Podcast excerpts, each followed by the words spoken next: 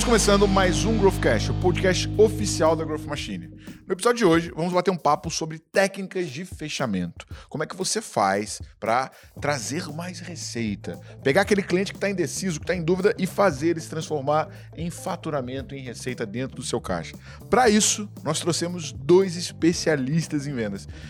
Antes de mais nada, Jeremias Oberher, muito obrigado por topar participar do Growthcast, por estar aqui compartilhando seu conhecimento. Cara, Thiago, a honra é minha, né? Muito obrigado pelo convite, a gente conseguir casar a agenda, que eu estava aqui no Rio para um trabalho, para a gente estar aqui conversando sobre esse assunto que eu acho fantástico, que é fechamento de venda. Afinal, como eu sempre digo, sem fechamento, não tem venda. Né? Então, muito obrigado. Espero poder contribuir um pouquinho com algumas ideias, alguns pensamentos, alguns pontos de vista diferentes de algo que a gente já conhece sobre fechamento. Aí você vê que quando o cara vem da rádio, ele já usa voz diferente, né? Era outro assunto.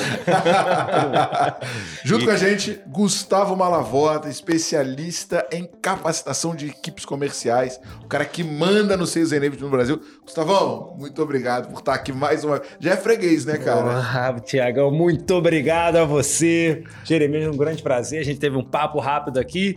E a você que está aqui nessa casa maravilhosa, nesse estúdio maravilhoso. Parabéns pelo trabalho, como sempre, e obrigado pelo convite. Vamos para cima. Sem. Primeira, primeira coisa, cara, tipo assim, a gente tava no backstage falando da Júlia, né? Que, bom, para quem não conhece, a Júlia fica atrás das câmeras, né? Só que ela tem a responsabilidade de estudar o entrevistado. A, a Júlia não aparece? Pois é, ela não aparece. Júlia, vem cá. É, cara, vem cá. Lá, Júlia, não, vem cá, vem cá. Agora, a pessoa mais importante é, desse podcast não vai aparecer. Ele, ele, ele, é estratégico, ele tá querendo ganhar mais destaque. Dá um, dá um tchau pra câmera. Aí, aí, essa é a Júlia. a gente descreve. Cara, e assim, eu queria entrar né, é, na, na, ponta do fechamento, que é, que, é um, que é o teu foco, e você Sim. fala bastante sobre isso. Eu queria jogar essa bola para os dois, mas, cara, vamos, vamos categorizar o que são técnicas de fechamento e como eu posso conduzir um cliente para um fechamento com mais segurança, evitando que o cara vai, tipo, puta, perder prioridade ou vai vir com objeção e tal. Explica primeiro esse conceito. Bom, vamos lá. Uh, técnica de fechamento no, mundo que a gente está hoje, é difícil você trazer uma técnica nova, né? Existem formas diferentes de aplicar uma mesma técnica. Porém, o cliente hoje ele já está muito vacinado contra algumas técnicas assim, aquelas mais chovendo molhado, aquelas, aquelas coisas que o pessoal já está vacinado do vendedor. Só que técnica é importante. Só que eu sempre procuro trabalhar nos meus conteúdos, nas minhas palestras e treinamentos, uma parte que é muitas vezes esquecida: a estratégia. Eu ter técnica de fechamento e não ter estratégia de fechamento é a mesma coisa que eu ter técnica para correr, correr rápido, mas estou correndo para o lado errado. Então, tão importante quanto a técnica é a estratégia, é a construção ali do fechamento. A técnica vai variar de cliente para cliente, a estratégia também, mas a base de tudo é a estratégia de fechamento. Agora, o que é engraçado, eu, imagino que o Malak, você até vai pegar muito esse briefing, que é, cara, não precisa ensinar nada pros caras, não, só quero que eles fechem mais venda. Tu já viu isso alguma vez? Não. É como se fosse só o resultado do fechamento, né? Tipo, o cara nem chega nem. O cara não chega nem na demonstração. Né? Assim, ele não abre a venda. Ele fala, não, mas eu, uma vez um cliente falou assim, cara, eu queria que você fizesse um treinamento de fechamento para minha galera. Aí eu fui lá visitar o cliente. Uhum. Aí ele voltou e falou assim: e aí, cara, o que você achou, né? Os caras precisam de fechamento. Eu falei, não, cara, os caras precisam de educação. Porque nem bom dia os caras deram pra mim, entendeu? Então, é. aí, que, aí que vem um ponto, cara. Muito isso importante é muito isso daí que você citou. Porque o fechamento, muita gente vê o fechamento como uma etapa da venda, sem dúvida nenhuma, é uma etapa que recebe o nome fechamento. Tá lá no CRM, né? né? Fechamento. Fechamento. Porém, o fechamento não é só aquele pedacinho. O fechamento é o resultado de todo um processo. Então, minha preparação e planejamento tem que ter foco para fechar. Minha prospecção tem que ter foco para fechar. Meu atendimento e abordagem tem. Ou seja, eu vou construindo o fechamento. Por exemplo, esse camarada aí que nem cumprimenta. Ele pode ter a melhor técnica de fechamento, mas ele não teve a estratégia desde o início para recepcionar, para atender, para abordar. Não vai adiantar. Ou sabe que vocês estão falando de técnica, cara? Me lembrei, me lembrei de uma história que é o seguinte. Aeroporto Santos Dumont, Hum. tá? Quando você tá indo ali pra fila de embarque, tem um quiosquezinho. Pô, é. Cara, aí as meninas. Aí fica, para, cara, é gente pra caramba. E eles são bons, tá? Ô. Porque eu já vi eles fechando. Ô. Aí ficam umas meninas, você já reparou? Elas ficam na porta da parada falando assim: é ponte aérea ou é conexão? Né? Tipo assim, foda-se a tua resposta. ela não quer saber. Ela quer que você. Ela te faz uma pergunta pra você parar. Porque quando você para, é o suficiente pra dar o bote, né? Então, vem aqui pegar o seu brinde, né? Cara, eu não sei o que, que eles fazem. Eu, não- eu- eu sou doido pra parar ali e tentar entender. Mas dá pra perceber que é uma parada assim, tipo, muito persuasiva, né? Que, cara, que começa com um subterfúgio negativo, porque no. Você cai a primeira vez, na próxima vez que você passar lá e ver ela fazendo aquilo com alguém, tu fala assim: caraca, filha da Eu, mãe. eu parei já. Já, ah, não, me conta, me conta. Eu quase caí. Até que, até que chegou no momento assim, peraí, eu não vou cair no meu veneno, né? Eu Sentiu comecei, eu comecei a juntar as coisas do que ela tava fazendo. Eu Disse, não! Mas o que, que eles vendem ali, cara? Você sabe? Cara, Assinatura. A assinatura de revista. Cara. Ah, Pelo menos aquela que me abordou era. Daí chegou um momento que eu acendi as lamparinas do juízo. Disse, não, cara, eu não, não posso pra esse lado daqui. Eu não vou falar o que eu fiz, porque não esse pessoal vai me cancelar depois, né? Mas, mas eu quase fui. O pessoal, pelo menos quem me abordou ali, muito bem treinado. Cara, e é engraçado que é o seguinte, é, dependendo do mercado, principalmente quando. Eu não vou falar que o produto tem menos qualidade, mas que a gente separa, né, mano? Eu queria até que você puxasse um pouco essa linha da diferença da venda de impacto para venda consultiva ou para venda de inside sales. Por exemplo, fui passear em. é, cara, no norte, uma praia muito famosa. Como é que é o nome? Começa com J. É... Jurerê. Jurerê. Jurerê. Jurerê. Não, não, acho que Jurerê é Santa Catarina. não, É Jericoacoara. ser Jericoacoara. Jericoacoara. Passei em Jericoacoara e tal. Aí lá tem o Magia, né? Que é um, Isso. que é um restaurante maneiro e tal. E, e custa acho que 100 reais pra entrar. Cheguei lá na porta, tava chovendo, né? Aí o cara falou assim: olha, custa 100 reais pra entrar. Mas se você quiser ouvir o que eles têm pra te contar, né? Você pode entrar de graça e ainda ganha um voucher de uma, de uma bebida lá, acho que de uma caipirinha e tal. E aí fui, né? Caramba. Acabou. Aí tem assim, tem um cara da pesquisa, que é como se fosse o SDR. O cara começa, é, cara, que- qual é o seu trabalho? Começa bem light. Quantos filhos você tem? É casado? Há quanto tempo? Sei lá o quê? Renda. no meio, assim, né? É, cartão de crédito. Aí eu falei, ah, é black. Então, cara, não, não falei nada demais. E dei várias informações erradas. Aí o cara, sim, por favor. Aí chamou a vendedora. Tipo, acho que ali é minha qualificação, né? Eu falar que eu não tenho cartão de crédito, que a renda era mais baixa, me jogava de lado. Aí a mulher vem me apresentar um lançamento de um, de um novo hotel que eles estão criando, só que é um hotel que você de multipropriedade, né? Então você vai ter lá, tem direito a usar tantas vezes, faz parte de uma rede gigantesca, lá, lá, lá, lá, lá, lá, lá. Você tem interesse? Aí quando eu falava, tenho interesse, ela traz o gerente, que o gerente é o cara do fechamento. E o cara, ó, você pode fazer tanto cheque de tanto e tal. E eu assim, mapeando todo o processo, obviamente, e me deliciando, né? Porque tava muito bem feitinho. Então, cara, tinha um SDR que qualificava, vendedora que fazia o pitch, qualificou, vinha o, o- gerente, que provavelmente o gerente deve ser o vendedor de verdade, ele é tudo Perfeito. estagiário. Mas assim, cara, caracteriza pra gente qual que é a diferença da venda de impacto semelhante a essa de timeshare para uma venda mais consultiva ou, ou, ou mais né, é, inside sales, essas vendas mais modernas. É, e é bom que a gente está aqui num nível de sofisticação, é mais fácil determinar pelo pipe, né? Então o próprio pipe ajuda a gente, se você bota na segmentação do Inside Sales, ele vai ter lá a qualificação, né? Os primeiros contatos, o envio da proposta, a apresentação da proposta até a conclusão. E você falou uma coisa interessante, que isso já vem sendo utilizado e como que o Inside Sales se apropriou bem disso, né? O Inside Sales conseguiu tangibilizar isso melhor. Acho que pelas ferramentas de acompanhamento e cadência. Você que fala muito bem sobre isso, ajudou muito. Mas acho que tem muito da oferta do produto, sabe, Tiagão? Assim, tem produto que dá pra fazer, isso, tem produto que não dá. Porque, olha o que você falou, emoção, né? Porra, Sex Canvas aqui agora tá, né? Se Não, deliciando. não, não, para. Do meu lado, um casal comprou, cara, vocês não vão acreditar. A vendedora para, levanta, um salão cheio de vendedor. Gente, por favor, senhor Fernando e dona Mariazinha acabaram de fazer uma excelente decisão. Ué, Todo mundo Oh, levanta ué. E bate palma. Os caras choraram, maluco. assim, gatilho cara. na veia, não né? é, cara? Porra, o que ela tá fazendo? feliz tá, tá influenciando os demais. Sim. Porra, cara, tipo assim, ó, se tu aplaudido. não comprar, tu vai ser muito burro. Não, e outra, quantas vezes você é aplaudido, cara? Porra. Pô, você é aplaudido, cara. Não, e o impacto da galera, né? Assim, vai batendo palma, tu não... e de que que a gente tá batendo palma? Mas a alegria dele, Nem conhece o fulano. feliz da vida, né? Mas eu, sabe onde é que eu vejo talvez mais desafiador? É na venda de impulso. Porque na venda de impacto, Classifica, classifica. Vamos pegar de impulso. Cara, farmácia, né? Você chega lá, a pessoa entrou e tal. Porra, vender no curral. Pô, outro dia eu fui no curral. o curral ali da, da farmácia, eu tô ali, daqui a pouco eu tô olhando, ela, pô, não deixa de aproveitar o whey protein. Eu falei, que isso? Não tem nem qualificação. e eu acho que essa é uma discussão legal, né? Você tentar fechamento com venda totalmente desqualificada, né? Eu acho que, puta, aí sim, né, Genemis, tem uma maestria aí, né? Cara, vamos lá. O que eu acho legal do, do, fechamento, a questão de construção e tá aqui hoje, é porque tem algo que o pessoal vê totalmente separado da, do fechamento e que é um dos pontos que mais afeta o fechamento, que é a prospecção, a captação certa. Perfeito. Eu, eu tô agora, no ano que vem, eu vou estar tá lançando o meu sétimo livro. Que legal, fazer um, parabéns, cara. fazer um, um, um, spoiler aqui. O título é O Vendedor Sniper. Hum. Porque tem o vendedor bang bang e o sniper. O bang bang sai dando tiro para tudo que é lado, né? E não é qualquer um que passa na frente da minha empresa que pode ser meu cliente, não é para qualquer um que eu vou ligar. E tem o sniper, que é o quê? O cara tá ali quietinho, de boa, às vezes você nem percebe, mas cada tiro é uma venda. Ele tem um alvo, certo? Então você falou ali, poxa, a mulher te ofereceu o whey protein, pô, você nem malha talvez, eu não sou qualificado para isso. É essa percepção de saber quem é o meu perfil de cliente ideal, né?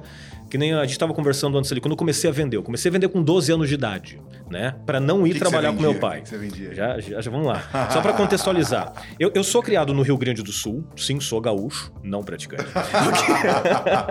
vamos lá. Criado no Rio Grande do Sul por uma família alemã. Para vocês entenderem, gaúcho-alemão junto, é a junção de grosserice com chucrismo. né? Então, minha família, assim, muito doce, tranquila, zen Cheguei do colégio, estudava de manhã, na hora do meu almoço, meu pai assim, cara, vem cá, você tá com 12 anos, tá na hora de fazer alguma coisa pela vida, você vai trabalhar. De manhã você vai estudar, de tarde você vai comigo pra oficina. Meu pai tem uma oficina, e eu não queria ir pra oficina, mas não por ser oficina, por saber como é que era trabalhar com o fulano. Por exemplo, meu pai tem cinco, quatro filhos, né? Um é com a minha mãe, meu padrasto. Mas, sei lá, quatro filhos, nenhum segue seguiu a carreira do pai. Só pra vocês terem uma ideia. Devia ser fácil, né? né? Eu disse, pai, eu não quero ir pra oficina. O pai, tá bom, não vai. Eu pensei, oh, que fácil. Mas ele continuou. Mas de tarde em casa tu não vai ficar. Vai arrumar o que fazer. Minha avó, eu sou o primeiro neto materno, né? Fui lá na minha avó que tinha uma lojinha de artigos importados do Paraguai. e disse: Vó, arruma serviço para mim aqui na tua loja. Pô, a loja era na sala da casa dela, não tinha serviço nem para ela quase. Ela disse: Não, não dá, não tem. Enfim, eu olhei para um canto, tinha uma cartela de uns negocinhos. Essa bagaça aqui, ó. Isso daqui é um empreendedor. Isso aqui marca cabelo, arranca cabelo, puxa, quebra, né? Mas tá aqui. E tava na moda na época. A avó com dó de mim, tá, me deu umas duas cartelas e eu fui pra rua vender. Não demorou muito, eu fiz minha primeira venda, né? Fiz aquilo que todo vendedor faz quando fecha a primeira venda, que é calcular a comissão. Quanto eu ganhei na primeira venda, lembro até hoje, 2,50 era um, um prendedor desse na época. E eu tinha minha primeira meta, eu precisava vender quatro prendedores de cabelo todas as tardes para ter dinheiro meu para comprar um sorvete. Caramba. Tá? Então, aos 12 anos, eu descobri a importância da meta, né? de você ter o alvo ali. Vamos pegar nesse ponto, depois a gente continua por essa história. Eu não ia conseguir vender quatro prendedores de cabelo todas as tardes se eu ficasse oferecendo para mulher que tem cabelo curto. Porque quem usa prendedor de cabelo? Mulher que tem cabelo longo. Então, no fechamento da venda, o quanto a prospecção afeta o fechamento é isso. Eu saber quem usa o meu produto. Vamos lá. Eu trabalho sobre, falo sobre fechamento de venda. Vou trazer essa realidade para hoje, para o presente. Trabalho com fechamento de venda. Todo vendedor precisa de fechamento de venda. Mas o meu conteúdo é um conteúdo aquele mais estratégico de fechamento, né? Quem talvez aquele mais consultivo do fechamento. Então aquela loja de varejo, a farmácia, não é o meu cliente. Perfeito. Então eu posso hoje, poxa, a farmácia precisa de fechamento de venda. A loja popular de roupas populares lá precisa de fechamento de venda. E eu vou lá oferecer e vou levar um não na cara. E quanto mais eu insistir, mais não eu vou receber. Mas não porque o meu produto é ruim ou porque ele é um cliente ruim. É porque não é o mesmo tipo de. não é o perfil de cliente ideal. Se tem falado muito disso hoje, isso é show de bola, mas ainda tem vendedores, infelizmente, que estão naquele. Qual, sair. Quanto mais eu oferecer, mais eu vou vender. Esses dias eu vi um, um, um postzinho, né? Vende mais quem visita mais, quem liga mais, quem oferece mais. Eu tive que comentar, disse discordo. Não é quem visita mais, é quem visita certo. Não é quem oferece mais, é quem oferece certo. Né? E daí o camarada volta para casa no final do dia desmotivado, não vendeu nada, tem que chegar em casa, olhar para os filhos e engolir seco o fracasso do dia. Mas não é que o produto dele é ruim, não é que a empresa é ruim, não é que o preço é caro, simplesmente ele estava querendo vender para defunto.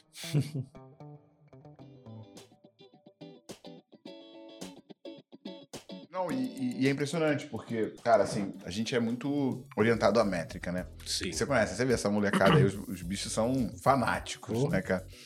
E a gente tava olhando o Carlão, cara, o Carlão ele bateu mês passado 44% de conversão. Assim, ele é, cara, reloginho, mano, 10 vendas, 10 vendas, 10 vendas, 10 vendas. E ele entrou, tipo, no último dia já com a meta batida. Ele falou assim: "Não, Thiago, hoje eu vou ajudar a galera, porque eu falei que porra nenhuma, irmão, meta é teto". Ele falou: "Realmente, vou trazer mais duas".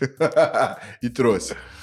E, cara, duas coisas que eu reparo muito nos caras que mais vendem, e eu quero puxar isso pra, pra, pra questão do fechamento. Primeiro, pipeline limpo. Pouquíssimas oportunidades. É o sniper. Pouquíssimas oportunidades. De, você olha pro pipeline de todo mundo. O nego tem, sei lá, 20, 40, 50 oportunidades. O Carlos tem 13, 15. E aí ele fala assim: e aí, como é que tá? Não, vou trazer essas duas aqui. Tipo assim, certo, saca? Não, tenho quatro em fechamento e tal. É, então ele tem muita segurança. Outra coisa que eu percebo. É, o Carlos, né? E aí ele é um puta de um fechador. Ele é o cara que mais investe tempo em diagnóstico. Então ele gasta muito mais tempo validando, confirmando e o caramba. E aí eu falo assim, cara, o que, que você tá fazendo para ter 44%? Ele falou assim, Thiago, tô seguindo o processo. Filho da mãe, né? eu não sei se é verdade ou não. Aquele somzinho, né? Aquela, aquela sinfonia no seu ouvido.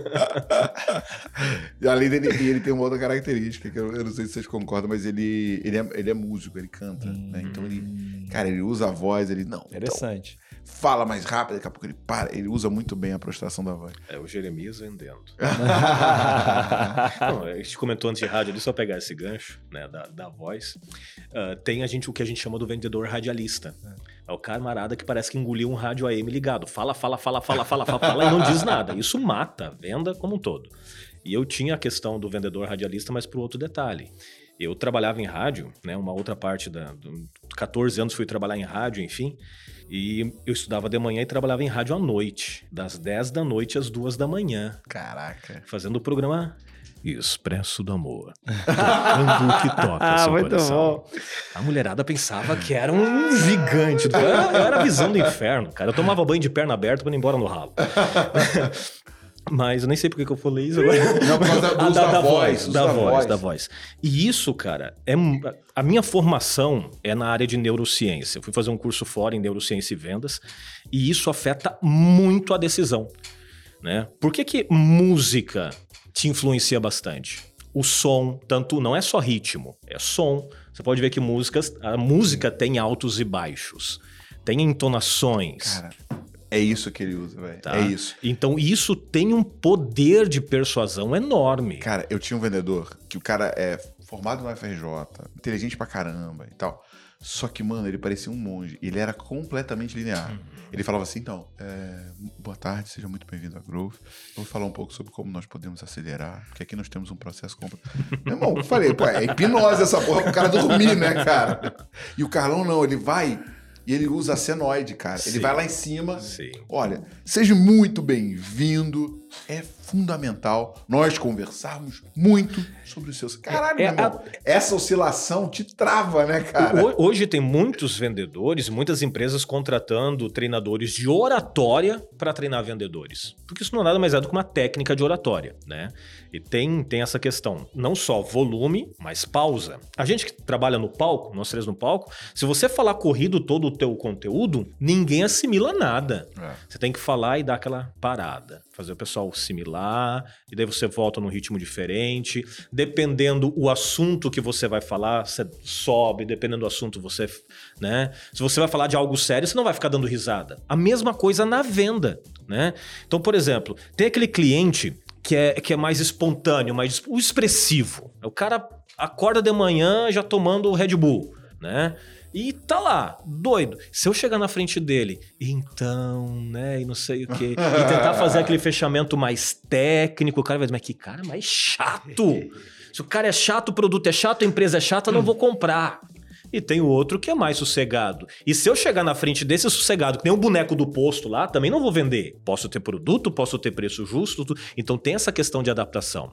Agora tem a questão de conduzir também, de você levar de um, de um estado emocional para o outro. Tudo isso a voz vai, vai influenciando, né? Agora, eu queria, eu queria provocar duas coisas, assim, né? Eu- assim, só pra gente pontuar, né? A gente falou um pouco sobre que a quali- a- o fechamento começa na Sim. qualificação, né? Na verdade, começa antes, né? Preparação e planejamento. Quem erra Boa. se preparar, tá preparado para errar. Boa. Se eu não me preparar certo, nem a prospecção sai bem feita. Sim, total, total. Mas vamos, vamos conceber. Sim. Prospectei, qualifiquei, é, a oportunidade chegou pro vendedor. Cara, e agora? O que- como que a gente vai garantir que a gente vai entrar num bom fechamento? Eu acho que a gente pode tanto falar da ponta de sondagem, aí você tentar explorar um pouco mais Uhum. loja, varejo, que você tem uma base né, amostral alta, né? Quanto em negócios mais consultivos. Sim. Cara, o que, que eu preciso fazer nesse ponto para conseguir ter um bom fechamento? Já que está ao longo do processo inteiro, Você né? diz ali depois da prospecção. É, é. Chegou a oportunidade. Bom, a gente pode ir pela- pelas próprias etapas da venda. Depois da prospe- prospecção, o atendimento e a abordagem. Hoje, aqui em Niterói, eu falei sobre aten- especificamente atendimento e abordagem ligado ao fechamento. E eu digo que o atendimento não te garante venda, mas ele é a porta de entrada para uma boa venda. Então, como eu vou atender, como eu vou abordar, tudo isso é importantíssimo para a venda. As pessoas gostam de comprar de quem elas gostam. Isso não quer dizer que eu tenho que fazer tudo para ficar te agradando. Isso é ser capacho. E tem muito Ah. vendedor desse jeito. Quando eu digo que as pessoas gostam de comprar de quem elas gostam, é o de criar sintonia, sincronia, identificar, conectar. Depois você vai para levantamento de informações, que você falou ali do diagnóstico desse teu camarada da sua equipe, perfeito. Mas dali para frente que começa a ficar mais pesado ainda o fechamento. Depois que você né, levantou informações, as, as necessidades, vem para uma etapa da venda chamada proposta de valor. Que muita gente ó, ouve proposta de valor, já liga o quê? Grana. grana. Valor, grana. Mas isso é um erro. Valor é uma coisa, preço é outra. O proposta de valor é eu propor o meu produto, eu oferecer o meu produto e o meu serviço de uma forma que crie valor e que o cliente deseje aquilo que eu estou vendendo. Veja, preparação e planejamento, prospecção, captação, atendimento e abordagem, levantamento de informações. Agora que eu vou começar a falar de mim e do meu produto e do meu serviço. Tem muito vendedor que o camarada botou o pé dentro da porta. Posso ajudar? E já vai daquele jeito. Eu tenho uma teoria sobre posso ajudar. Um outro momento a gente fala sobre isso. E já vai começar a empurrar produto, empurrar serviço e assim por diante. Então veja, é construir, tá? E isso vale para o varejo também. Importantíssimo para o varejo. Principalmente aquele varejo um pouquinho mais elitizado. Então eu vou começar a propor valor, criar desejo, né, com base naquelas informações que eu levantei. E aqui tem uma coisa que o pessoal, muitos dos nossos colegas trabalham na proposta de valor, característica benefício. Já ouviram falar? Ah, eu não tenho que vender característica, eu tenho que vender benefício. Gente, essa era já passou. Assim como existiu característica e benefício, hoje tem benefício e vantagem. Hoje o cliente não quer mais só saber dos benefícios porque todo mundo oferece benefício. Eu tenho que saber, o cliente quer saber quais as vantagens que ele está tendo com aqueles benefícios. Qual o retorno que ele vai ter? O que está sendo vantajoso? Aí eu estou começando a criar valor. E para concluir a minha parte da resposta, como eu faço isso? Parando de vender o que o produto e o serviço é. Paradoxal, né? É, começar a vender o que ele faz. Paradoxal, né? Quer, quer ver uma coisa que a minha mensalinha de Jeremias adorei? É você desconstruir a trilha que ele sabe que você vai pisar. Uhum. O que, que o vendedor espera? Eu tive um vídeo que bateu, bateu acho que 2 milhões de visualizações no TikTok. Olha, olha como é que era o vídeo. O vídeo era só isso. Eu chego numa loja, aí eu seguro, uma loja com um padrão aquisitivo mais alto. Quando eu seguro numa calça assim, ele falou: ó, cos muito baixo. Você é mais alto, acho que não vai te dar conforto. E ia embora. E ia embora. Sumia assim. Caraca, daqui a pouco eu ia segurar outra calça ali muito baixa. Como sua perna é muito alta, o cavalo, nem sabia que o nome disso era cavalo, pode deixar você com ela é, pescando siri. Talvez aquela ali. E ir embora. Eu falei, que.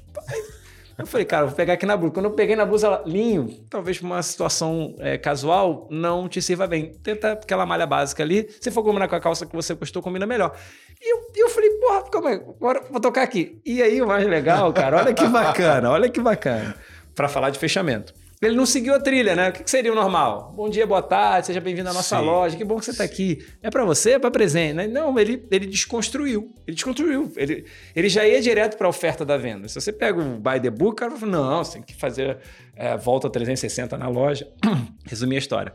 No final, quando eu peguei a blusa, assim, ele falou: olha, combina com essa, e fui pro provador, ficou ótimo. Eu falei assim, pô, bacana, mas eu não vou levar essa malha, não. Era uma malha básica. E acho que a malha era tipo 500 reais. Eu falei, pô, cara, pega uma malha aqui. Pega uma malha aqui, muito mais barata e usa, para não citar nome de marca aqui. Aí daqui a pouco ele falou: não vai levar a malha, não? Eu falei: olha, cara, eu gostei da malha, mas, poxa, eu acho que é um valor muito alto para uma malha e eu já entendi a combinação que fica bem. Ele, mas você tem uma proposta para essa malha? Aí eu falei o nome de uma outra loja. Olha a elegância. Ele falou: é, realmente não dá para comparar, né? A gente está discutindo produtos completamente diferentes. Hum. Eu fiquei tão sem graça que eu levei. Comprou? Eu comprei a malha! Era outra. Cara, malha. Jeremias, impressionante. A malha vestia. Meu irmão, parecia que a malha era emendada na calça. Entrava dentro da calça, assim. E Percebe, irmão, como que é muito mais fácil você desconstruir e deixar o cliente construir, até para ter essa ótica que o Jeremias falou de cara. Eu que tô mandando na venda, do que ter essa abordagem. Mas o mais bacana, cara, era a oferta de sugestão. Eu fiquei pensando nisso, falei, cara, um- é esse o nome, oferta de sugestão. Cara, e sabe o que acontece, velho? É, é impressionante, porque assim, o, o natural, né, de uma pessoa de vendas, isso é treinamento, né, cara? Isso não é, ah, não, esse, esse aí é um iluminado, Não, né? não. No parto, o médico doido. falou, vendedor. Ó, o choro, choro, batedor de nato. Vendedor nato, rapaz. Isso me dá Isso é um... treinamento. E, e- e o que mais acontece com os vendedores e o que eles mais reclamam, né? O Adriano, Adriano Carioca falou isso. Que eu nunca conheci um cliente, uma empresa, que fala assim: "Ih, o meu concorrente é idiota, tudo cobra mais caro do que eu. Né? Todo mundo reclama, não, meu concorrente destrói preço, meu concorrente É, concorrência desleal, sei lá o que. Não tem um cara que fala, não, meu concorrente, pô, muito mais caro que eu. não tem. Né? Maravilhoso. Só que, só que o vendedor, ele tem uma insegurança muito grande quando ele chega nessa ponta do Sim. preço. E como a gente tá falando de fechamento, que ele já vem. "Pô, Vou, vou ali falar com o meu gerente, né? E o cara não, mano. O cara simplesmente levou a- o fechamento e a conclusão do pitch dele para um ponto que ele eliminou a comparação. Sim. Agora só um detalhe. Você viu que falou assim, ó. Você acabou de dizer assim, ó, quando chega na hora do preço. Mas em nenhum momento a gente falou de preço. A gente tá falando de valor. Preço é só depois. E muito vendedor tem esse detalhe. Ele começa a apresentar produto e serviço e ele já leva o discurso pro preço. E preço é racional, preço não é emocional. E a compra é emocional, não é racional. Eu tenho que ficar no âmbito emocional. Valor é emocional. Agora, pegar tudo isso que vocês falaram aqui, montar um quebra-cabeça. Por que que acontece de muitos vendedores ficar ali no trilho da vaca, né? O cliente já saber para onde vai. O treinamento geralmente é o seguinte, tá aqui o teu script. É isso daqui que você tem Quando que tem, falar. né? Quando é quando tem, tem. né? É isso aqui que você tem que falar. O, o famoso processo engessado, tá? Qual a minha visão sobre script? O script, por exemplo, eu vou escrever no meu ponto de vista, no meu perfil. Posso usar ali algumas técnicas de copy, tudo, mas ele é engessado. Ele pode dar certo pra ti e não pra ti. Eu não sou a favor necessariamente de um script. Eu sou a favor de roteiro. O que eu tenho que falar? Os tópicos do que eu tenho que falar. O como eu vou falar é diferente de você pra você. Então, muitas vezes o vendedor está perdendo oportunidades porque ele está engessado no trilho da vaca, né? O cliente já sabe o que, que vai ser a próxima frase, tá decorado, frio, sem sintonia, sem sincronia, né? Você contou a história do videozinho ali e essa, essa questão toda. Eu tenho um, um- algo que eu falo para os meus clientes e alunos que é o seguinte. A melhor estratégia de fechamento, lembra que nós estamos falando de estratégia, eu gosto muito de ficar no âmbito estratégia. Porque técnica o cliente já sabe com a técnica, né? Mas estratégia. A melhor estratégia de fechamento de vendas é a seguinte: quer vender mais água? Para de vender água. Se você quer vender mais celular, para de vender celular. Como é que você se sente, Thiago, quando você tem toda hora um vendedor te ligando, te empurrando? Ô, que celular? Ô, o celular? Oi, o celular? E daí, já pensou? Como é que você se sente com um vendedor toda hora na tua cola? Zero. Zero ok. valor. Agora, como você se sente quando você. Eu gostei desse celular, é importante. Eu vou comprar. Quando você decide comprar, como é que se sente? Eu amo. Ok, então a jogada é a seguinte: eu preciso parar de vender, eu preciso fazer o cliente comprar. Daí vem um outro ponto. Daí você já descobre o, o, o, o vendedor preguiçoso. Posso falar vagabundo? Pode? Não, o vendedor vagabundo. O que, que é? O que, que é? No outro dia eu assisti a palestra, o treinamento de Jeremias lá. Ah, o Jeremias falou isso, ele chega lá na loja aí, na empresa, chega o gerente, o que, que você está fazendo? O que o Jeremias mandou, esperando o cliente vir comprar. não, não é esperar, é fazer o cliente vir comprar. Uma parte do meu trabalho, durante um bom tempo, eu fiz isso, hoje eu já não consigo mais fazer, era cliente oculto. Eu gostava de fazer o cliente oculto porque daí eu já montava o treinamento e chegou um momento que eu parei de fazer cliente oculto na empresa que me contratava, eu ia fazer cliente oculto no concorrente, porque eu tinha que saber com quem que eu estava brigando. E já faz algum tempo isso, fui fazer um cliente oculto. Num... Na verdade, a- o contexto foi o seguinte: eu estava atendendo uma rede de escola particular.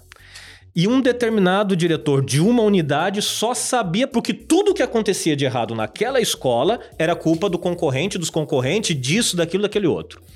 Pedi para ele só. Um dia eu torrei a paciência e só me faz uma lista dos teus concorrentes que eu vou ir visitar eles. Me listou nove concorrentes. E eu descobri que desses nove, só um era concorrente. Oito não era concorrente. Ele achava que era. Mas o público-alvo, o PCI, era outro. Então eu posso ter a minha empresa aqui e tem uma outra empresa na esquina. Se o público não é o mesmo, ele não é meu concorrente Total, total. tá? Então dessas nove, só um era concorrente e olha que surra eu levei. Uma escola bem menor, bem menor, um atendimento bem mais simplificado. A pessoa responsável pelo, por me atender não era necessariamente um matriculador, um vendedor, era a coordenadora da escola, mas havia uma sincronia fantástica. Para ganhar tempo aqui, a gente fez o tour na escola. De repente eu vi que a gente estava muito tempo conversando num lugar. A maior parte da conversa, da oferta, foi em pé na cantina. Só que não é, não, não- vejo com esse lado ruim. Veja, eu não percebi que eu estava na cantina, num ambiente tão agradável que era a cantina daquela escola. Uma cantina ambiente, do visual bonito, mas um ambiente agradável, ao ponto que a gente estava ali em pé e a conversa fluindo. Quando ela foi falar da cantina, ela disse assim: Olha, ah, Jeremias, a gente fez um teste esse ano aqui e todas as terças e quintas nós adotamos a política da cantina saudável. Foi tão aceito que a partir do próximo ano, a nossa cantina de segunda a sábado vai ser 100% saudável. Eu, analisando o contexto venda, perguntei o que, que é isso? O que, que é essa cantina saudável? Esse ano, todas as terças e quintas, ano que vem vai ser de segunda a sábado, nós vamos ah, diminuir ah, o alimentos com alto teor de açúcar. Nós vamos diminuir aqui a oferta de produtos, né, de salgados fritos, ou, né, refrigerante. Vamos cuidar, né, da, pegar ali a parte mais saudável. Não satisfeito, eu perguntei para ela por quê. Foi quando eu levei ele uma surra, rapaz, numa frase. Ela olhou pra mim e disse assim, ó, porque enquanto o seu filho estiver sobre a minha responsabilidade, eu tô cuidando até da saúde dele. Caraca. Eu voltei no meu cliente e disse: se eu morasse aqui, eu tinha matriculado meu filho lá. Ela não me vendeu cantina. Ela me vendeu o que a cantina que fazia. isso, preocupação, né, cara? Né? Preocupação. Ela não me vendeu a cantina saudável, ela me vendeu o que aquela a cantina saudável fazia. Ela não estava preocupada só em ensinar química, física, física, português, matemática pro meu filho. Cara, quando ela diz assim, ó, porque enquanto o teu filho estiver sobre a minha responsabilidade, eu tô cuidando até da saúde dele.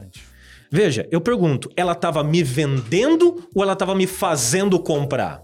Perfeito. Então, é, é- é essa a questão.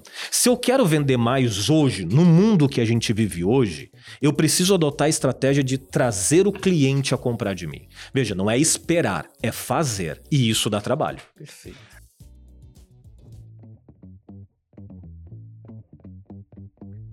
Agora, indo para a linha do erros que eu posso cometer Ah. durante um fechamento. Né? Eu acho que isso é um ponto que. É, eu, eu acho que o cara pode errar na, na história inteira, né?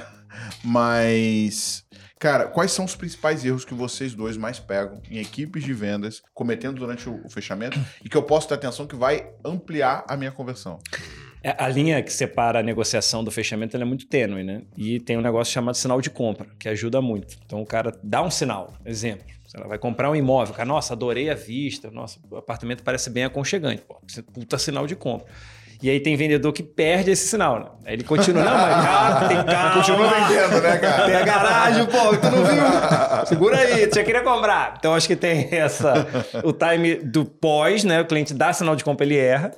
E tem o do antes também. E nesse caso ele consegue desvender. Ele consegue perder aquela venda que estava feita. e tem o do antes, que é assim, o cara falou assim, nossa, mas que interessante, né? Tem um elevador aqui, ele, vamos, aqui o contrato, né? Então vamos assinar logo para ver. Então eu vejo muito vendedor com essa diferença, essa e isso é difícil de ensinar, Thiago, porque assim, é igual panturrilha, né? Ou tu nasce com ou tu não desenvolve. Então, assim, tem... tá explicado. Não, Agora eu entendi. todo mundo entender, pra malhar à vontade. Cara, pior que o Mário panturrilha, não dá, cara. Não dá, pedala 50 quilômetros, não adianta nada.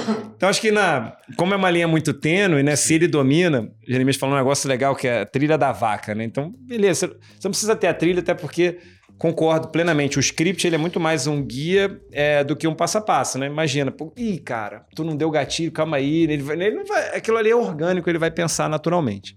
Então, acho que o erro clássico de vendedor é ele tentar ou antecipar, ou como o Jeremias falou muito bem, ele postergar um sinal de compra. Então, eu tô lá no meio da negociação, ele deu o primeiro sinal, ele deu o segundo sinal, a equipe já tá do tipo, vai fechar, e ele Vou, vou te mandar uma proposta. Então, acho que tem.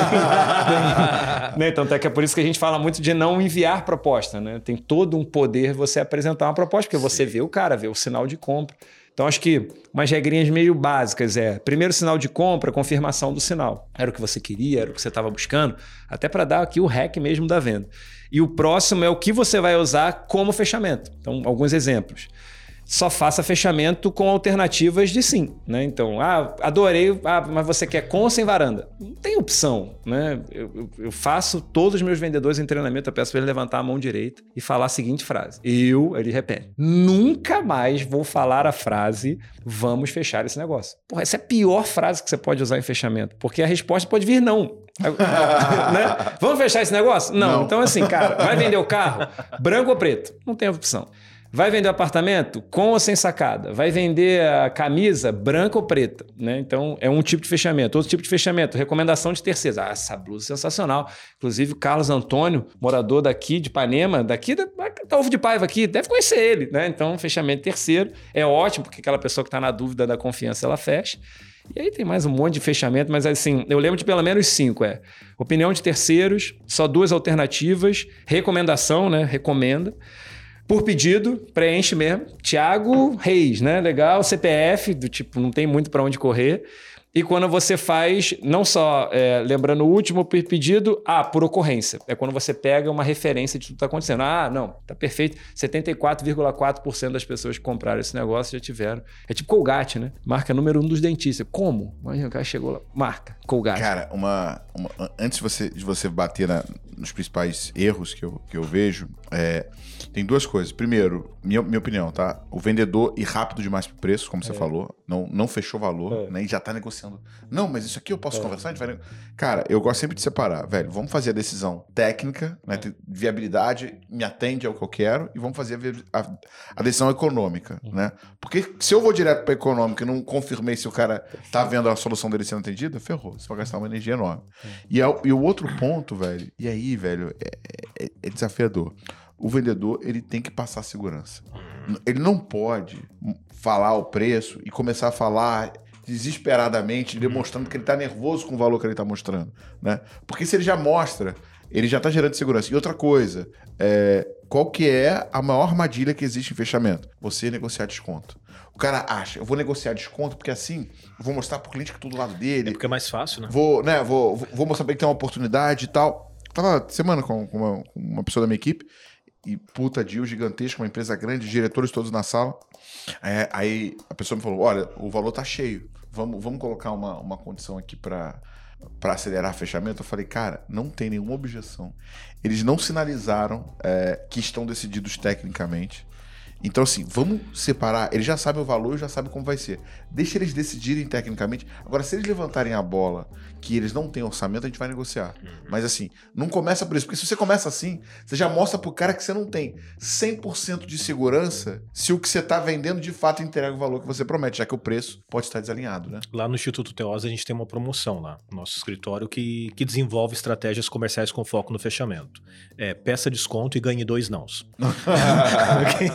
um do gerente e outro do cliente. Né? Porque tem aquela lógica, né? Como é que eu vou dar descontos se eu, na hora de ver. Como é que eu vou te ensinar a vender a, a tua equipe a vender sem dar desconto, se na hora de eu vender eu dou desconto? Não faz sentido. Mas a, a, essa questão que você estava falando ali da parte técnica, do, do fechamento e ir logo para preço, me fez lembrar de um detalhe. Qual é a hora certa de falar o preço? Existe uma hora certa de falar o preço, o jeito certo de falar o preço e o que fazer depois de falar o preço. E ao contrário do que muita gente pensa, a hora certa de falar o preço não é depois de criar valor.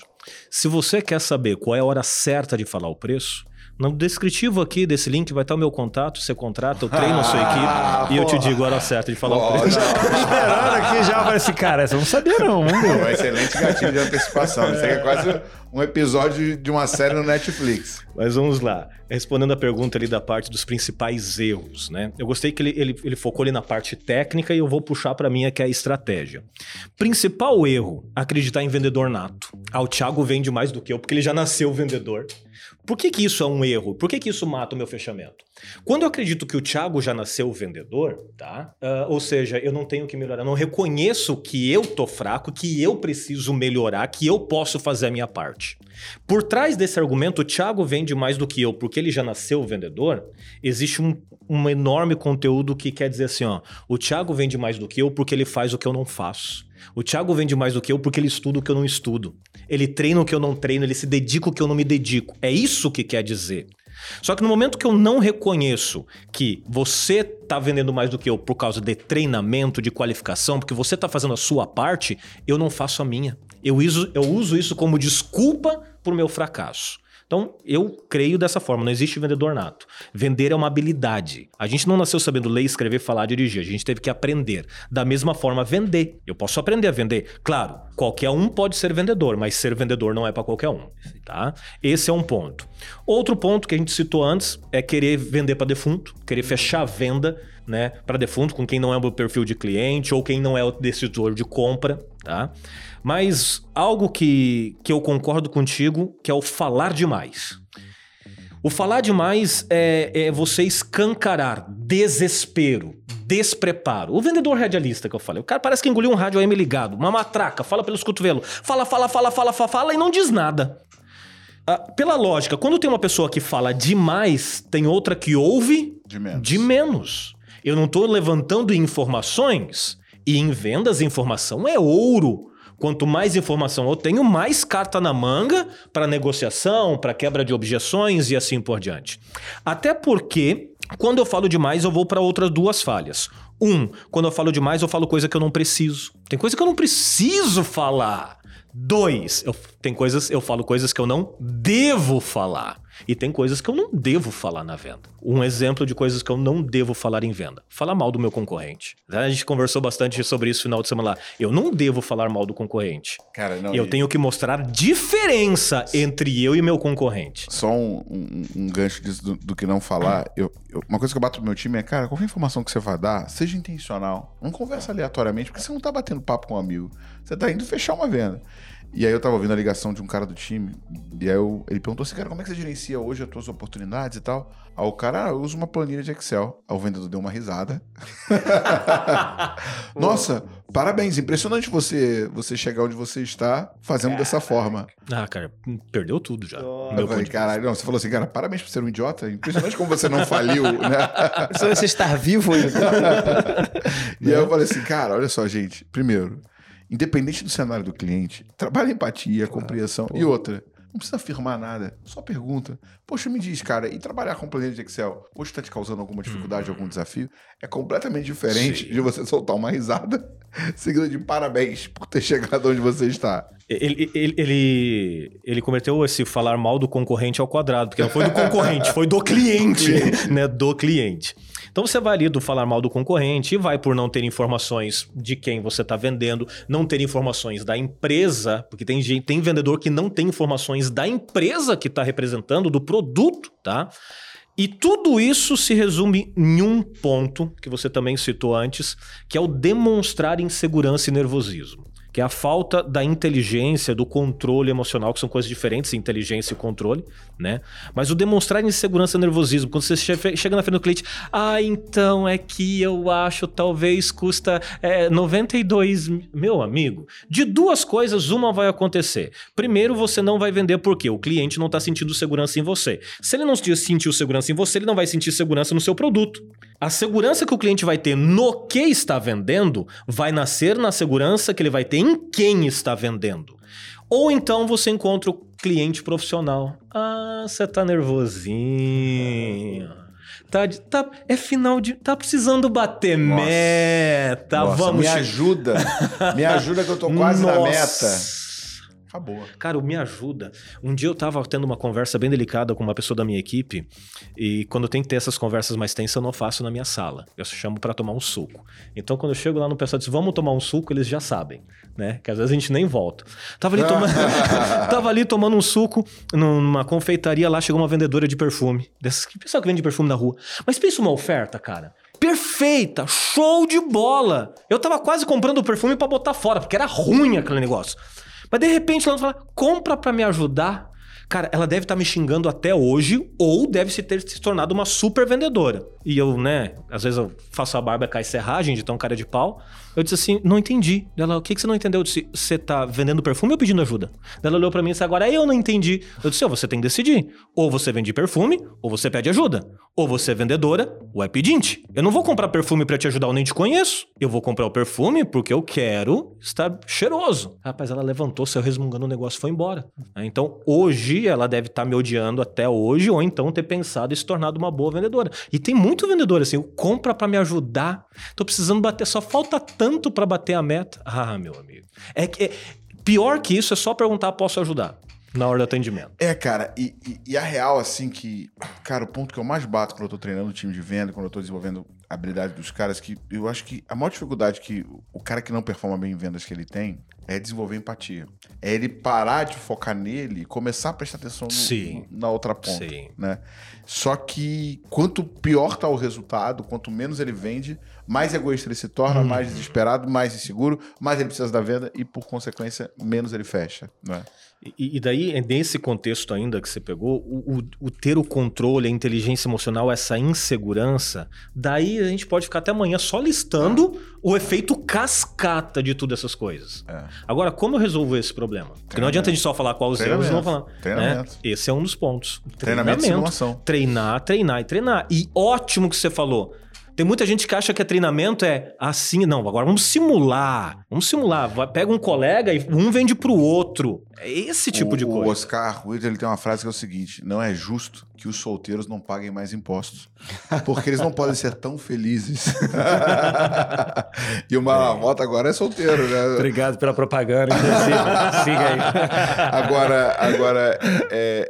e essa parada, cara, eu me lembro que tem bastante tempo isso, mas eu já fui solteiro um dia também. E eu ia brincar, já fui feliz, mas vai que essa Brena seja Mas, cara, tem duas fases quando você é solteiro, tá, tá na pegação. Tem a fase boa, uhum. que é tentar tocar a lua boa, né, meu irmão? Uhum. Cara, aquela mulher que você nunca conseguiu, você chega perto dela, você tá autoconfiante e tal, você pega. Agora tem a fase ruim, né, cara, da hum. minguante, né, cara?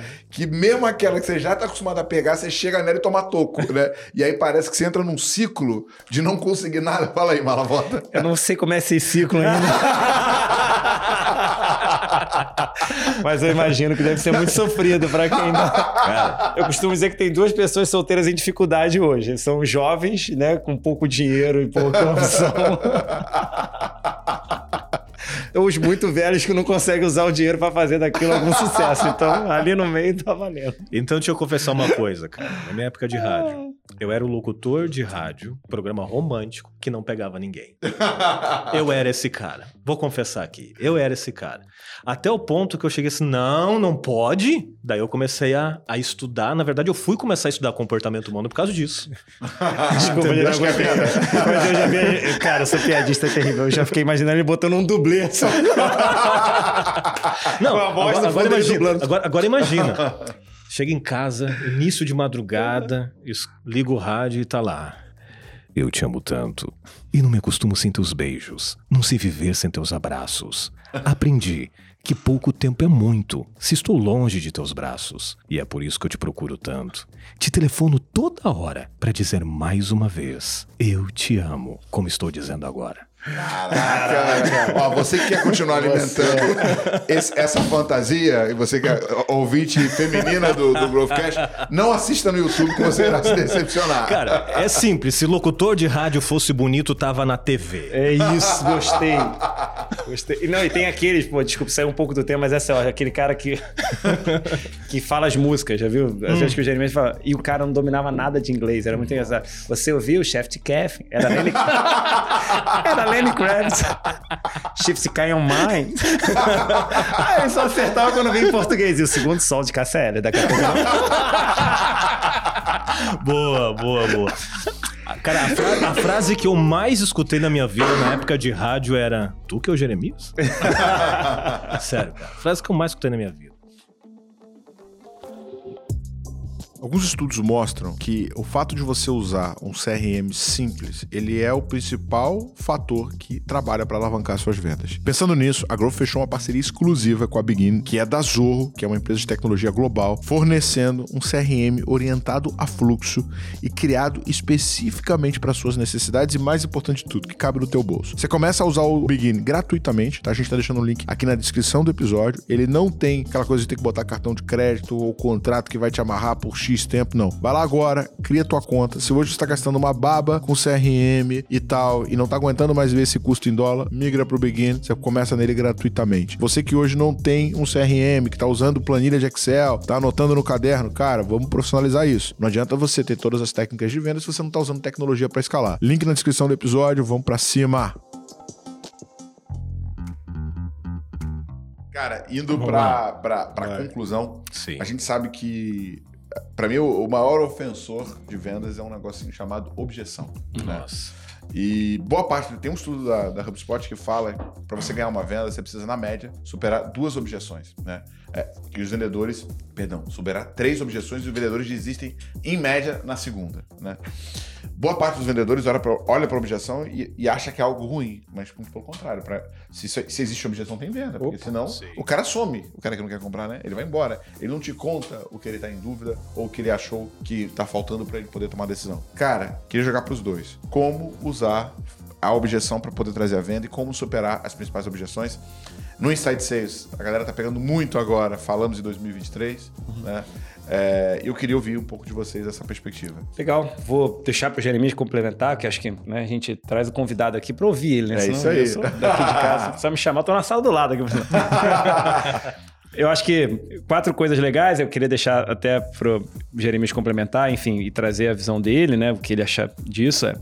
Primeiro é a diferença entre objeção, rejeição, pergunta e fala, né? Às vezes a pessoa fala só, fez uma objeção lá, pô, legal, é uma fala.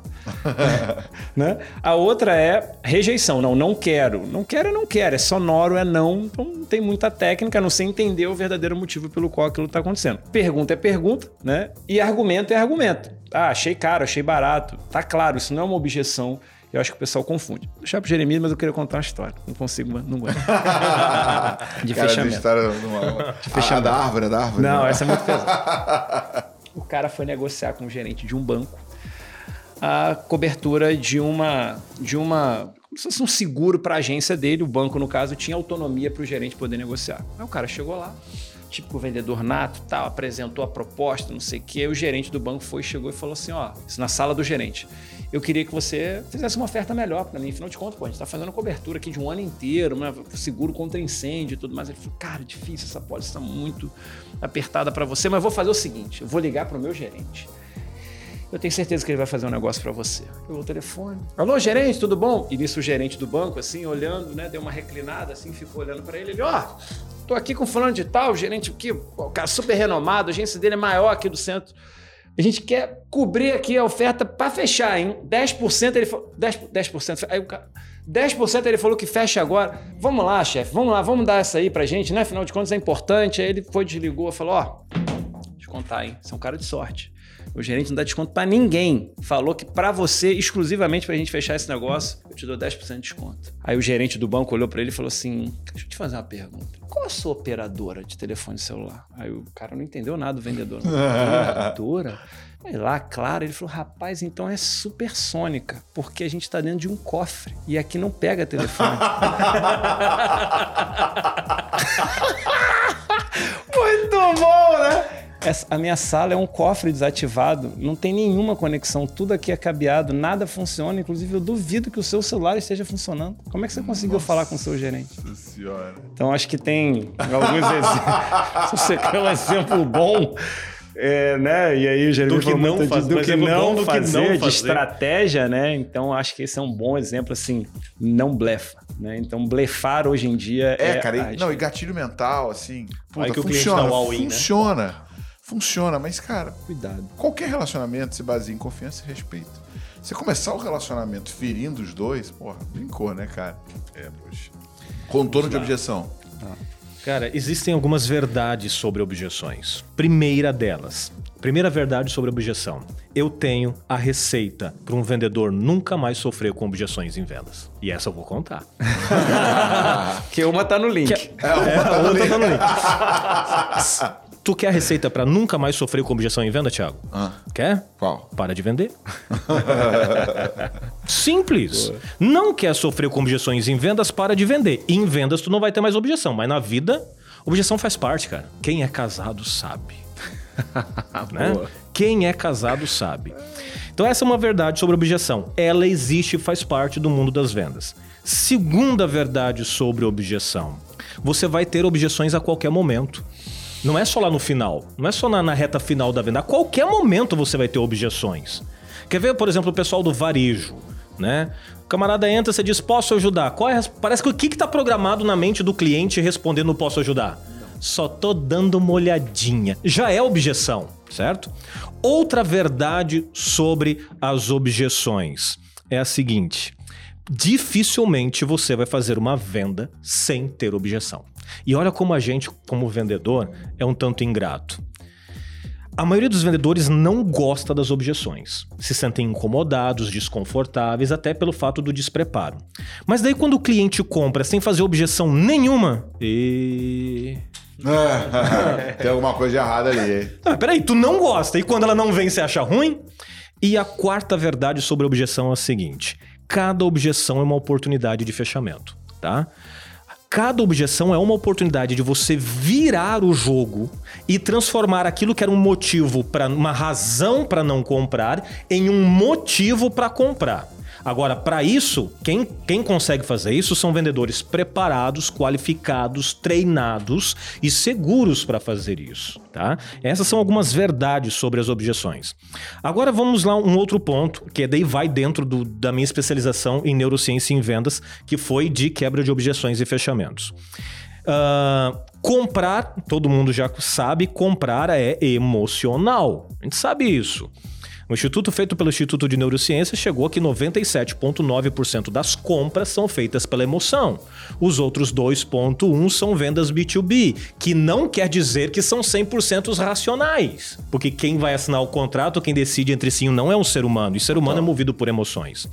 Mas o que é uma parte dessa, de- desse estudo que o vendedor muitas vezes desconhece por não ter interesse é que comprar é emocional. Se comprar é emocional, logo as, emo- as objeções são emocionais. O problema é o seguinte. A objeção apresentada pelo cliente é só uma cortina escondendo emoções. A objeção verbalizada é uma justificativa, ela essa justificativa ela tem o, o ali é, pode ser o racional, mas ela está escondendo uma emoção. Quer a prova disso? Já aconteceu com vocês de vocês estarem em uma negociação e vocês quebrarem todas as objeções do cliente e o cliente não comprar? Sim. Ok, tu não trabalhou a emoção. Tu trabalhou só a objeção cortina. Você não trabalhou lá atrás. O que o real motivo, né? Motivo, emoção. Agora continuando aqui. Então, comprar é emocional, as objeções são emocionais. Se comprar é emocional e as objeções são emocionais, por que cargas d'água um vendedor usa argumentos racionais para quebrar a objeção? Falta de conhecimento. Não faz, tu não vai conseguir. É emoção, eu preciso trabalhar o contexto emocional. E qual é o, as emoções mais importantes numa negociação, numa venda? As emoções do cliente ou a do vendedor? Do vendedor, porque se eu não souber trabalhar as minhas emoções, como é que eu vou trabalhar duas, as hein, tuas a cara? meu É, favor? cara, porra. Caraca, mas era pra dar enredo. Imagina. Mas você entendeu o que eu quis dizer? Se eu não consigo trabalhar, controlar as minhas, como é, que eu vou usar as difícil, suas né, a meu favor? A, a rejeição. Tipo assim, cara, o que, que, que rola, né? Quando você apresenta teu produto, tua palestra. O cara fala, pô, tá cara, hein? Que fica- Quem que é esse babaca? tu tá puto, né?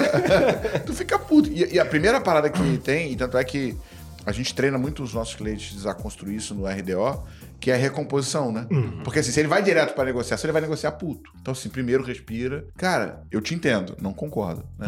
Eu te entendo, né? É, muitos dos nossos clientes falam que é, quando comparam o nosso valor ao dos nossos concorrentes, nosso valor é mais alto. No entanto, aí Sim, entra sim. que nem o maluquinho fez maestralmente contigo, né? Cara, eu lembro de uma, de uma venda, cara, que Assim, é- essa venda ela foi muito engraçada, porque o que, que a gente fez? A gente, eu era responsável por marketing e vendas, e a gente estava próximo do fechamento do mês, tava- tinha faltado lead, como né, todo negócio. Mandamos um e-mail para a base, cara, que- que- foi um e-mail matador. Inclusive, você que está ouvindo, se faltar lead no final do mês, pode mandar esse e-mail, que é o seguinte: era variável o nome da empresa, você me chamou a atenção. Né? Aí o cara, puta, variável, você me chamou a atenção. Então, analisando algumas empresas que interagem com os nossos materiais, percebemos que a sua tem um grande poder, tem um grande potencial de crescimento. Caso queira um diagnóstico gratuito de entender como podemos te ajudar a ter mais eficiências, preencha aqui embaixo. Falando esse e-mail para base. Cara, a gente não alinhou muito bem com o time de vendas, né? E, e e aí vem, eu ficar, minha mesa ficava aqui, salãozão de venda, veio o vendedor brigar comigo. O que vocês estão fazendo aí, marketing, é um absurdo. É, Aí silêncio no salão de vendas, assim, caralho, vai botar o Thiago no lugar dele, né? Esse cara é bom. Falei, por quê? Acabei de ligar para cliente, comecei a falar do sistema, ia começar a demonstrar. Ela falou que não queria o sistema, que ela queria um diagnóstico. Aí aquele silêncio, eu falei, faz o seguinte, senta aqui, vamos lá, me dá um número aí. Aí liguei, Denise, o nome da mulher. Tudo bom, Denise? Cara, quem tá falando que é o Thiago, queria pedir desculpa. Então, meu colega se confundiu um pouco. Eu vi que você se cadastrou querendo um diagnóstico e eu tô te ligando para te dar esse diagnóstico. Me conta, o que tá acontecendo no teu negócio? Ela começou a contar todas as dores dela, que era resolvida exatamente com o sistema. Aí o vendedor, acabei. Ele falou assim: você fez isso por causa da tua autoridade. Veja, um problema que ia refletir em fechamento de vendas, que era consequência de uma falha de uma etapa, levantamento de informações. Ele queria ir direto pro demo, pra demo. Sim. Aí, beleza, cara. Isso foi na tipo segunda, né? E sexta-feira acabava o mês. Aí na quinta eu cheguei pra ele e falei: e aí, fechou com a Denise? Eu falei assim: não, cara, pô, acabamos de começar a conversar com ela. Tá no início do ciclo de venda. Então eu falei: cara, a mulher tá cheia de dor. Ela vai comprar, tu quer ver? Peguei o telefone, liguei pra ela. Tudo bom, Denise? Tudo. É... E tal, pô, você gostou? Deixa eu te falar. Quando a gente conversou, eu percebi que você tem um desafio muito grande. A mulher, ela tinha uma.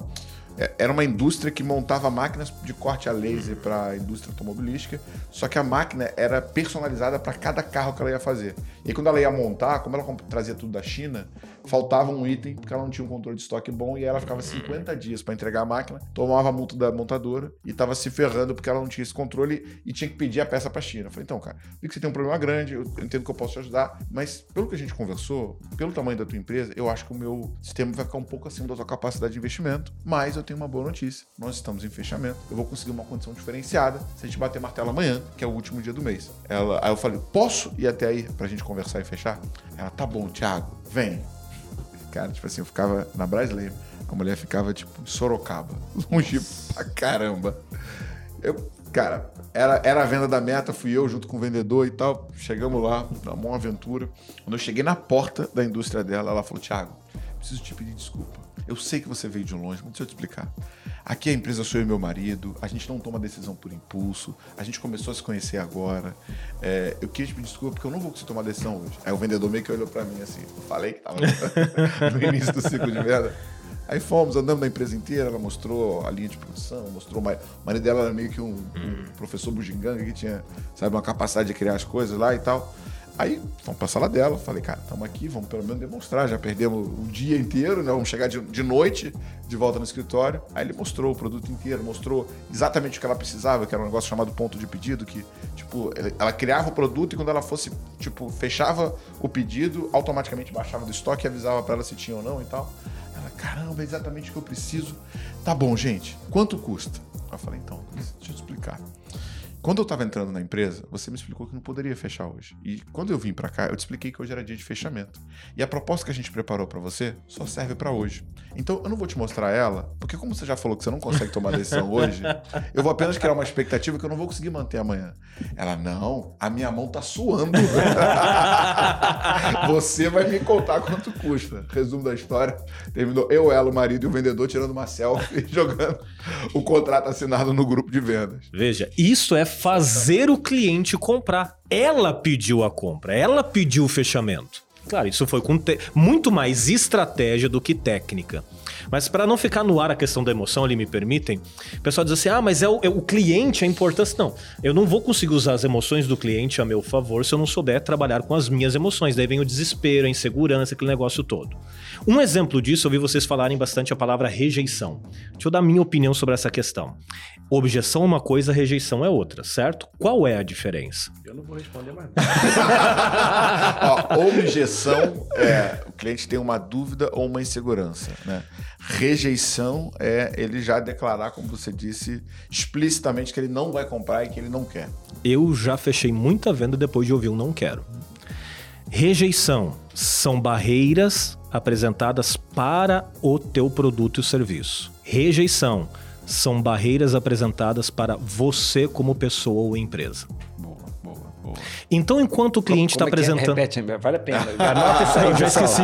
Vai. Não dava, eu já esqueci. Se tiver que repetir, já esqueci, né? Vamos lá. Re objeções hum. são barreiras, empecilhos, seja perguntas, dúvidas apresentadas para o teu produto, o teu serviço, tá. aquilo que você está vendendo. Tá. Rejeição são barreiras ali apresentadas contra o vendedor, ou seja, pessoal okay. ou a empresa. Okay. Né? Eu quero água, eu preciso água, mas eu não vou comprar porque é tu que tá me vendendo. Eu não gostei de você. Isso é, é uma rejeição. Ah, mas eu quero água, eu preciso água, mas eu não vou comprar porque essa água não tá gelada. Isso é uma objeção. Porque vamos trabalhar, vou puxar para a parte da, da emoção de novo. Muitos vendedores recebem objeções, mas acolhem como rejeição. E leva pro lado pessoal. Leva pro lado pessoal. E daí vem o descontrole emocional, o abatimento emocional e assim por diante. E daí você não consegue virar o jogo. Por isso que é o primeiro, é o mais importante ali é as minhas emoções. Eu ter o controle das minhas emoções. Eu entender as minhas emoções para poder fazer isso com as emoções do meu cliente. Cara, a gente ficaria aqui a noite inteira. Aula, o que, que, você achou? Pô, aula, não. Então, porque a gente vai nunca. Muitas vezes a gente vai na camada superficial, né? Que é tentar explicar o que é um, o que é outro e, pô, deu uma aula aí. Muito bom, Até muito o bom. O cérebro deu uma balançada. Jeremias, quem quiser trocar ideia contigo, conhecer mais sobre o seu trabalho, além do link para responder a pergunta anterior, como te encontra Qual que era a pergunta que eu já esqueci? Tá no link. É saber tá o preço. saber o preço, a hora certa de falar o preço. É. Bom, nas redes sociais, LinkedIn, Instagram, Facebook, YouTube, arroba Jeremias com J, Oberher. É só botar O-B-E-R já vai aparecer minha fuça lá. Tá? Jeremias com J, Oberher. Aí você me acha nas redes sociais, Boa. tranquilamente. Gustavão, co-host podcast, próxima participação, vou te mandar boleto, tá? Manda, cara. Eu preciso participar. Eu fico aqui, para quem não sabe, eu tô aqui no mesmo escritório que o Thiago, eu fico ali olhando lá pela câmera. Eu falo, ah, vou lá, vou lá, onde eu invado aqui. Obrigado pelo convite. Parabéns, Jeremias, por um conteúdo, tenho certeza que todo mundo aproveitou. Malavota, M-A-L-A-V-A. Qual é a piada? Qual é a L-A-V-O-T-A, a mala que vai e vota, né? Mas como já, já passou as eleições, você não precisa mais fazer isso não, só vai lá e me curte. Muito bom. Galera, thiago.reis.gm em todas as redes sociais, vamos trocar ideia, conteúdo novo todo dia e Growthcast. Você que ainda não está inscrito no Growthcast, se inscreve, dá cinco estrelinhas, assim a gente entrega para mais pessoas. Importante. Você que quer acelerar suas vendas, ter mais resultados, a gente criou uma imersão chamada Jeito Growth, onde você passa dois dias com o meu time e comigo, montando a tua máquina de vendas, desenhando a tua estratégia e levando o teu negócio para o próximo patamar. Condição exclusiva para quem escuta o Growthcast, link no primeiro comentário. Para conta